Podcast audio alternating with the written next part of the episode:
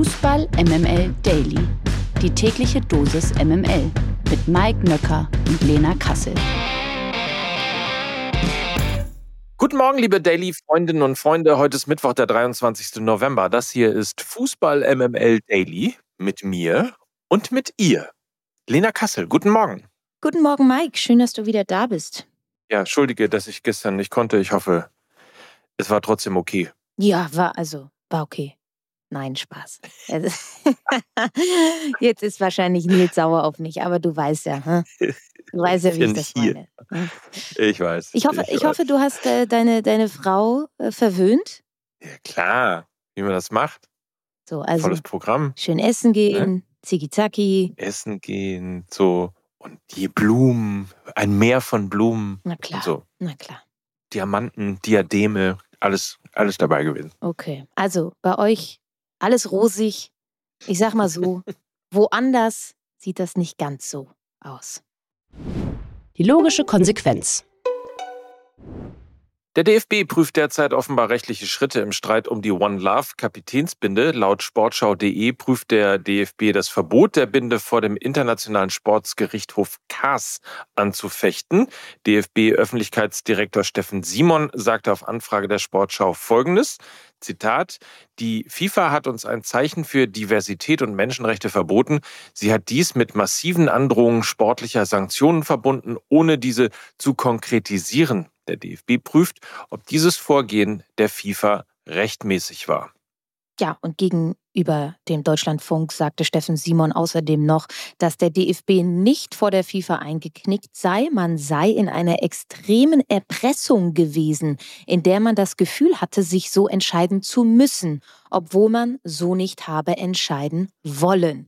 Wie die dänische Zeitung Extrabladet berichtet, soll die FIFA übrigens deutlich mehr als nur eine gelbe Karte angedroht haben, um die One Love Binde zu verhindern. Demnach habe die FIFA damit gedroht, eine Sperre über ein gesamtes WM-Spiel auszusprechen. Ja, wir haben ja auch Oliver Bierhoff dann gehört, der gesagt hat, also äh, gelbe Karte hätten sie auf jeden Fall äh, mit in Kauf genommen. Sperren sieht es natürlich schon ein bisschen härter aus. Also ah, Wahnsinn. Naja. Im Zuge dieser Debatte hat die Supermarktkette Rewe gestern angekündigt, die Kooperation mit dem DFB vorzeitig zu beenden. Das Unternehmen wolle sich in aller Deutlichkeit von der Haltung des Weltverbandes FIFA und den Äußerungen von Präsident Gianni Infantino distanzieren und werde deshalb auf seine Werberechte aus dem bestehenden Vertrag mit dem DFB, insbesondere im Kontext der Weltmeisterschaft, verzichten. Man muss dazu sagen, dass Rewe schon vor der WM angekündigt hatte, die Partnerschaft mit dem DFB nicht fortführen zu wollen. Jetzt endet die Kooperation allerdings schon früher als gedacht. Sind das aus deiner Sicht die richtigen Schritte? Ja, also Rewe hat es natürlich dankenswerterweise marketingtechnisch angenommen, ne? Also weil es ja schon feststand. Also so leicht kann man irgendwie Imagepflege betreiben. Lieben Gruß an die FIFA. Ähm, es war sicherlich also einfach, diese Haltung anzunehmen, weil es eben keine Konsequenzen gegeben hat. Trotzdem glaube ich, dass es äh, ein Zeichen war und ich hoffe, dass es einfach den Druck auf, auf andere Sponsoren erhöht, vielleicht danach zu ziehen. Der Imageschaden des DFB ist jetzt sowieso schon viel größer als jeder Sponsorendeal. Und ähm, ich würde mich sehr darüber freuen, wenn es ein Startpunkt für noch mehr Protest der Sponsoren wäre. Man kann sagen, es war ein Tor, aber ein Abstaubertor. Genau, das war so, äh, sag ich mal, so zwei Meter vorm leeren Tor. Der Keeper war, ist schon draußen gewesen und man musste einfach nur noch den verwandeln. Reinhalten. Genau. Genau. Auch das noch. Zwei Tage lang haben die Zuschauerzahlen bei der WM für ein wenig Verwirrung gesorgt, denn bei der Verkündung der Zuschauerzahlen wurde bei den ersten vier Spielen in Katar eine weitaus höhere Zahl genannt, als die Arenen eigentlich an Kapazität haben sollten. Vor der WM hatte die FIFA für alle Stadien offensichtlich falsche Kapazitäten angegeben. So, so. Der Weltverband veröffentlichte nun das neue offizielle Fassungsvermögen der acht WM-Arenen. Rechnet man die Kapazität aller Stadien zusammen, so stehen nun 46.231 Plätze mehr zur Verfügung. Die Kapazität eines weiteren kompletten Stadions also. Dadurch wird klar, es gibt noch Tickets für die WM. Hä? Von den ersten vier Spielen war keines ausverkauft. Ja, sieht man ja auch deutlich. Ne? Auch das äh, würde ich mal als Panne bezeichnen. One, two, three, and then I want to hear Qatar, Qatar, Qatar, okay? Die erste große Überraschung aus sportlicher Sicht gab es am gestrigen Turniertag. Saudi-Arabien hat WM-Mitfavorit Argentinien nämlich sensationell mit 2 zu 1 bezwungen und für große Ernüchterung bei Messi und Co. gesorgt. Und es musste natürlich ausgerechnet Saudi-Arabien dafür sorgen. Passt auch zu dieser WM, oder? Ja, für sie ist es ja auch sozusagen ein Heimspiel. Saudi-Arabien ja das ganz, ganz große Land neben Katar, also Nachbarland. Das Stadion war voller Saudis. Die haben natürlich ordentlich Stimmung gemacht, aber auch nochmal, um das Spiel sportlich einzuordnen. Der Expected Goals Wert bei dieser Partie Argentinien 2,27, Saudi-Arabien 0,1 vier. Also die haben aus allem, was sie da hatten, Tore gemacht. Ähm, Argentinien war, glaube ich, ähm, hat, glaube ich, sogar dreimal äh, ins Tor getroffen. Allerdings war es jedes Mal abseits. Also man kann sagen, die saudische Abseitsfalle, die hat durchaus funktioniert. Und trotzdem habe ich bei dem Spiel das eine oder andere Mal gedacht, ganz ehrlich, die deutsche Nationalmannschaft hätte dieses Spiel auch verloren. Die haben gekämpft bis zum geht nicht mehr, haben keinen Meter Rasen angeboten. Also von daher natürlich für Argentinien, die ja eigentlich nach deiner Berechnung, lieber Mike Nöcker, äh, Weltmeister werden. Weltmeister werden. Also wir, mhm. werden, wir werden das Ganze nochmal beobachten. Ja, ist ja noch, äh, sind ja noch zwei Spiele Zeit, jetzt erstmal in der Gruppenphase, aber es wäre, glaube ich, die waren auf dem Weg zum Weltrekord, sind, glaube ich, seit ungefähr 38 Spielen, also legt mich nicht drauf fest, ähm, aber irgendwas in der Kategorie ungeschlagen gewesen. Also kam ja auch als, ähm, als Meister in ihrem Kontinent zu diesem Turnier. Also ist schon deutlich überraschend. Man muss dazu aber sagen, ähm, vielleicht das, um das nochmal deutlich zu unterstreichen, weil man immer so das Gefühl hat, ja, Saudi-Arabien, die haben ja doch irgendwann auch mal 6-1 oder 8-2 oder irgendwie sowas ge geschlagen sagen, das ist doch eher ein Fußballzwerg. Die äh, sind natürlich deutlich besser geworden und haben einfach richtig, richtig guten Fußball gespielt. Apropos Fußball, wir müssen natürlich noch auf die anderen Ergebnisse gucken, die es gestern gegeben hat. Dänemark gegen Tunesien 0 zu 0, genauso wie Mexiko gegen Polen, ebenfalls also 0 zu 0, bei verschossenem Elfmeter von Robert Lewandowski. Und dann gab es noch Frankreich gegen Australien, das späte Spiel gestern Abend.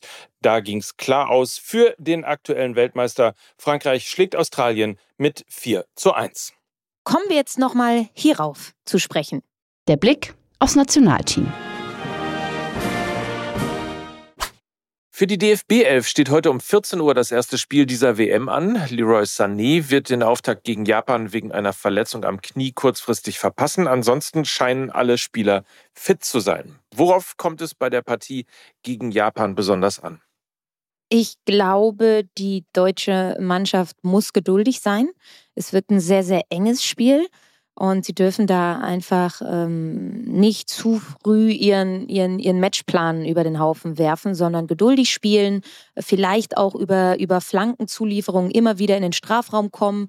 Da, glaube ich, haben sie körperliche Vorteile gegenüber den Japanern, die ja qua Statur schon ein bisschen äh, kleiner sind, wendiger sind. Und ich glaube, ähm, wenn du da ein großgewachsenen Mittelstürmer in den Strafraum positionierst, dann hast du schon einen Vorteil.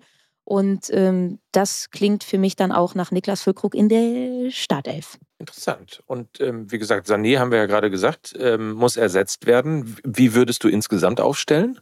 Also ich glaube, das 4-2-3-1 von Hansi Flick ist in Stein gemeißelt. Ich hoffe, dass Jamal Musiala in die Startelf kommt. Ähm, am liebsten mag ich ihn auf dieser, auf dieser Zehnerposition. Er kann ja aber auch über die Flügel spielen. Also eventuell wird er auch Leroy Sané ersetzen und dafür Thomas Müller dann auf der 10 spielen, der wiederum für, naja, die ganzen weichen Faktoren wichtig ist, ähm, was auch ähm, das Pressing angeht und so weiter und so fort. Also ähm, das sind so die Positionen, die für mich besonders wichtig sind. Niklas äh, Füllkrug in den Sturm, Jamal Musiala in die Startelf, Thomas Müller auch. Und das System 4-2-3-1 ist, glaube ich, auch fix. Dann können wir ja nochmal darauf hinweisen, wer also Lust hat zu gucken, Marokko gegen Kroatien um 11 Uhr, dann eben Deutschland gegen Japan um 14 Uhr, dann Spanien gegen Costa Rica um 17 Uhr und das Abendspiel sind Belgien gegen Kanada um 20 Uhr. MML International. Cristiano Ronaldo wird Manchester United verlassen. Das teilte der Club gestern Abend mit. Einer der größten Stars des Weltfußballs ist plötzlich also vereinslos, denn die Entscheidung sei einvernehmlich getroffen worden. Der Vertrag ist also aufgelöst worden. Hast du eine Idee, wo es jetzt für ihn hingehen könnte? Also erstmal kann man ja auch sagen, er hat dann mit seinem komischen Interview das Ziel erreicht. Das, was er damit auch erreichen wollte.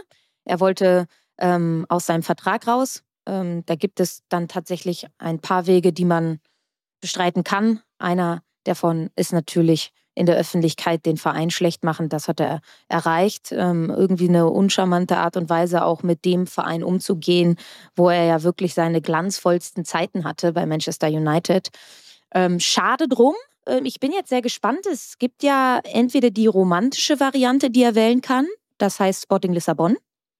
Dann gibt es die Geldvariante, die er wählen kann. Das heißt Inter Miami.